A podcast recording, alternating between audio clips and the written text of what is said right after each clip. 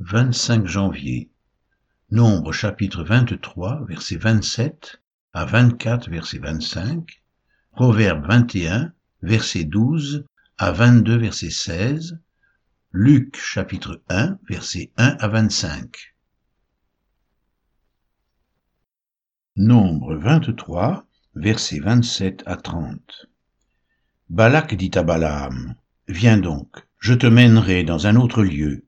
Peut-être Dieu trouvera-t-il bon que de là tu me maudisses ce peuple. Balak mena Balaam sur le sommet du Péor en regard du désert. Balaam dit à Balak, Bâtis-moi ici sept autels, et prépare-moi ici sept taureaux et sept béliers. Balak fit ce que Balaam avait dit, et il offrit un taureau et un bélier sur chaque autel. Nombre 24, versets 1 à 25. Balaam vit que l'Éternel trouvait bon de bénir Israël, et il n'alla point comme les autres fois à la rencontre des enchantements. Mais il tourna son visage du côté du désert. Balaam leva les yeux et vit Israël camper selon ses tribus. Alors l'Esprit de Dieu fut sur lui. Balaam prononça son oracle et dit, Parole de Balaam, fils de Béor, parole de l'homme qui a l'œil ouvert, Parole de celui qui entend les paroles de Dieu, de celui qui voit la vision du Tout-Puissant, de celui qui se prosterne et dont les yeux s'ouvrent. Quelles sont belles tes tentes, ô Jacob, tes demeures, ô Israël. Elles s'étendent comme des vallées, comme des jardins près d'un fleuve, comme des aloès que l'Éternel a plantés, comme des cèdres le long des eaux. L'eau coule de ses seaux, et sa semence est fécondée par d'abondantes eaux. Son roi s'élève au-dessus d'Agag, et son royaume devient puissant. Dieu l'a fait sortir d'Égypte. Il est pour lui comme la vigueur du buffle.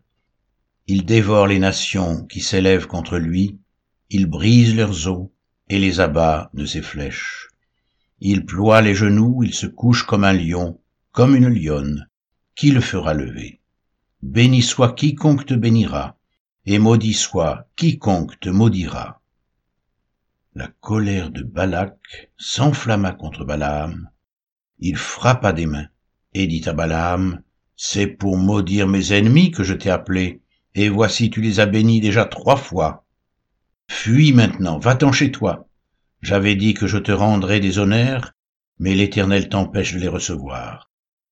Balaam répondit à Balak, et n'ai-je pas dit au messager que tu m'as envoyé, quand Balak me donnerait sa maison pleine d'argent et d'or, je ne pourrais faire de moi-même ni bien ni mal contre l'ordre de l'Éternel? Je répéterai ce que dira l'Éternel. Et maintenant voici, je m'en vais vers mon peuple. Viens, je t'annoncerai ce que ce peuple fera à ton peuple dans la suite des temps. Balaam prononça son oracle et dit, Parole de Balaam, fils de Béor, parole de l'homme qui a l'œil ouvert, parole de celui qui entend les paroles de Dieu, de celui qui connaît les desseins du Très-Haut, de celui qui voit la vision du Tout-Puissant, de celui qui se prosterne et dont les yeux s'ouvrent. Je le vois, mais non maintenant. Je le contemple, mais non de près. Un astre sort de Jacob. Un sceptre s'élève d'Israël. Il perce les flancs de Moab, et il abat tous les enfants de Seth. Il se rend maître des dômes, il se rend maître de Séhir, ses ennemis. Israël manifeste sa force. Celui qui sort de Jacob règne en souverain. Il fait périr ceux qui s'échappent des villes. Balaam vit Amalek. Il prononça son oracle et dit, Amalek est la première des nations, mais un jour il sera détruit. Balaam vit les Kéniens. Il prononça son oracle et dit, ta demeure est solide et ton nid posé sur le roc, mais le Kénien sera chassé quand l'Assyrien t'emmènera captif. Balaam prononça son oracle et dit, Hélas, qui vivra après que Dieu l'aura établi? Mais des navires viendront de Kittim, ils humilieront l'Assyrien, ils humilieront l'Hébreu, et lui aussi sera détruit. Balaam se leva, partit, et retourna chez lui. Balak s'en alla aussi de son côté.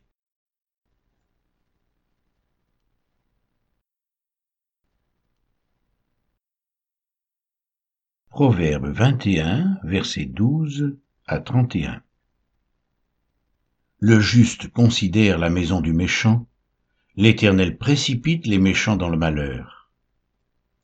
Celui qui ferme son oreille au cri du pauvre, criera lui-même et n'aura point de réponse.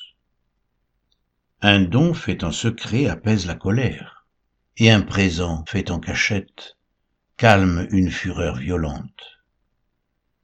C'est une joie pour le juste de pratiquer la justice, mais la ruine est pour ceux qui font le mal. L'homme qui s'écarte du chemin de la sagesse reposera dans l'assemblée des morts. Celui qui aime la joie reste dans l'indigence. Celui qui aime le vin et l'huile ne s'enrichit pas. Le méchant sert de rançon pour le juste, et le perfide pour les hommes droits. Mieux vaut habiter dans une terre déserte qu'avec une femme querelleuse et irritable. De précieux trésors et de l'huile sont dans la demeure du sage, mais l'homme insensé les engloutit. Celui qui poursuit la justice et la bonté trouve la vie, la justice et la gloire le sage monte dans la ville des héros, et il abat la force qui lui donnait de l'assurance. Celui qui veille sur sa bouche et sur sa langue préserve son âme des angoisses. L'orgueilleux, le hautain, s'appelle un moqueur. Il agit avec la fureur de l'arrogance. Les désirs du paresseux le tuent parce que ses mains refusent de travailler. Tout le jour il éprouve des désirs mais le juste donne sans parcimonie. Le sacrifice des méchants est quelque chose d'abominable, combien plus quand il l'offre avec des pensées criminelles. Le témoin menteur périra, mais l'homme qui écoute parlera toujours.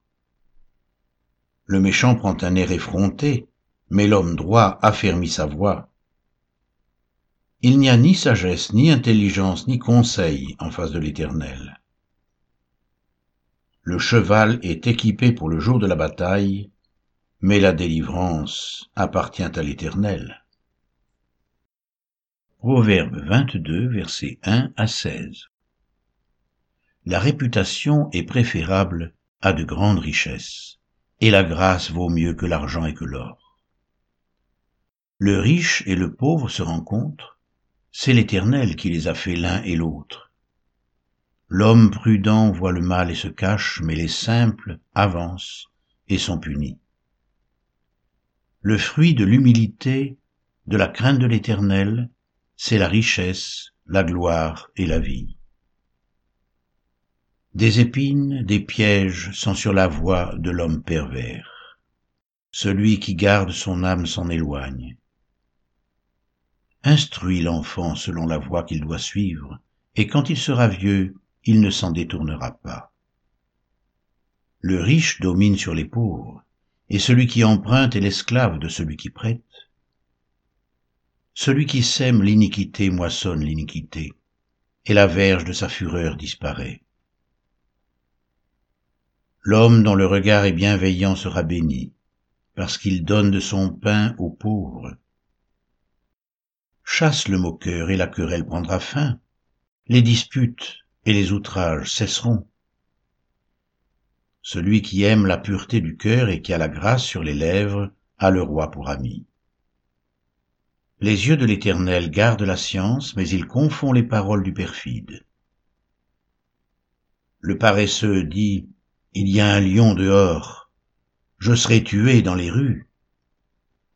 La bouche des étrangères est une fosse profonde, celui contre qui l'Éternel est irrité y tombera. La folie est attachée au cœur de l'enfant. La verge de la correction l'éloignera de lui. Opprimer le pauvre pour augmenter son bien, c'est donner aux riches pour n'arriver qu'à la disette.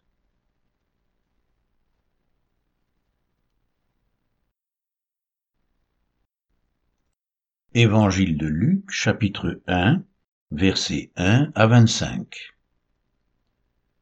Plusieurs ayant entrepris de composer un récit des événements qui se sont accomplis parmi nous, suivant ce que nous ont transmis ceux qui ont été des témoins oculaires dès le commencement, et sont devenus des ministres de la parole, il m'a aussi semblé bon, après avoir fait des recherches exactes sur toutes ces choses depuis leur origine, de te les exposer par écrit d'une manière suivie, excellent Théophile, afin que tu reconnaisses la certitude des enseignements que tu as reçus. Du temps d'Hérode, roi de Judée, il y avait un sacrificateur nommé Zacharie de la classe d'Abia. Sa femme était d'entre les filles d'Aaron et s'appelait Élisabeth. Tous deux étaient justes devant Dieu, observant d'une manière irréprochable tous les commandements et toutes les ordonnances du Seigneur. Ils n'avaient point d'enfants parce qu'Élisabeth était stérile, et ils étaient l'un et l'autre avancés en âge. Or, pendant qu'il s'acquittait de ses fonctions devant Dieu, selon le tour de sa classe, il fut appelé par le sort, d'après la règle du sacerdoce, à entrer dans le temple du Seigneur pour offrir le parfum. Toute la multitude du peuple était dehors en prière à l'heure du parfum. Alors, un ange du Seigneur apparut à Zacharie et se tint debout à droite de l'autel des parfums. Zacharie fut troublé en le voyant et la frayeur s'empara de lui. Mais l'ange lui dit, ne crains point, Zacharie, car ta prière a été exaucée. Ta femme Élisabeth t'enfantera un fils, et tu lui donneras le nom de Jean. Il sera pour toi un sujet de joie et d'allégresse, et plusieurs se réjouiront de sa naissance, car il sera grand devant le Seigneur. Il ne boira ni vin ni liqueur enivrante, et il sera rempli de l'Esprit Saint dès le sein de sa mère. Il ramènera plusieurs des fils d'Israël au Seigneur leur Dieu. Il marchera devant Dieu avec l'esprit et la puissance d'Élie pour ramener les cœurs des pères vers les enfants et les rebelles à la sagesse des justes, afin de préparer au Seigneur un peuple bien disposé. Zacharie dit à l'ange, À quoi reconnaîtrai-je cela? Car je suis vieux, et ma femme est avancée en âge. L'ange lui répondit, Je suis Gabriel, je me tiens devant Dieu, j'ai été envoyé pour te parler, pour t'annoncer cette bonne nouvelle.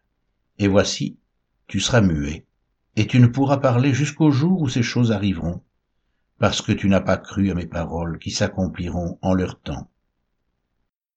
Cependant, le peuple attendait Zacharie, s'étonnant de ce qu'il restait si longtemps dans le temple. Quand il sortit, il ne put leur parler, et ils comprirent qu'il avait eu une vision dans le temple. Il leur faisait des signes, et il resta muet. Lorsque ses jours de service furent écoulés, il s'en alla chez lui.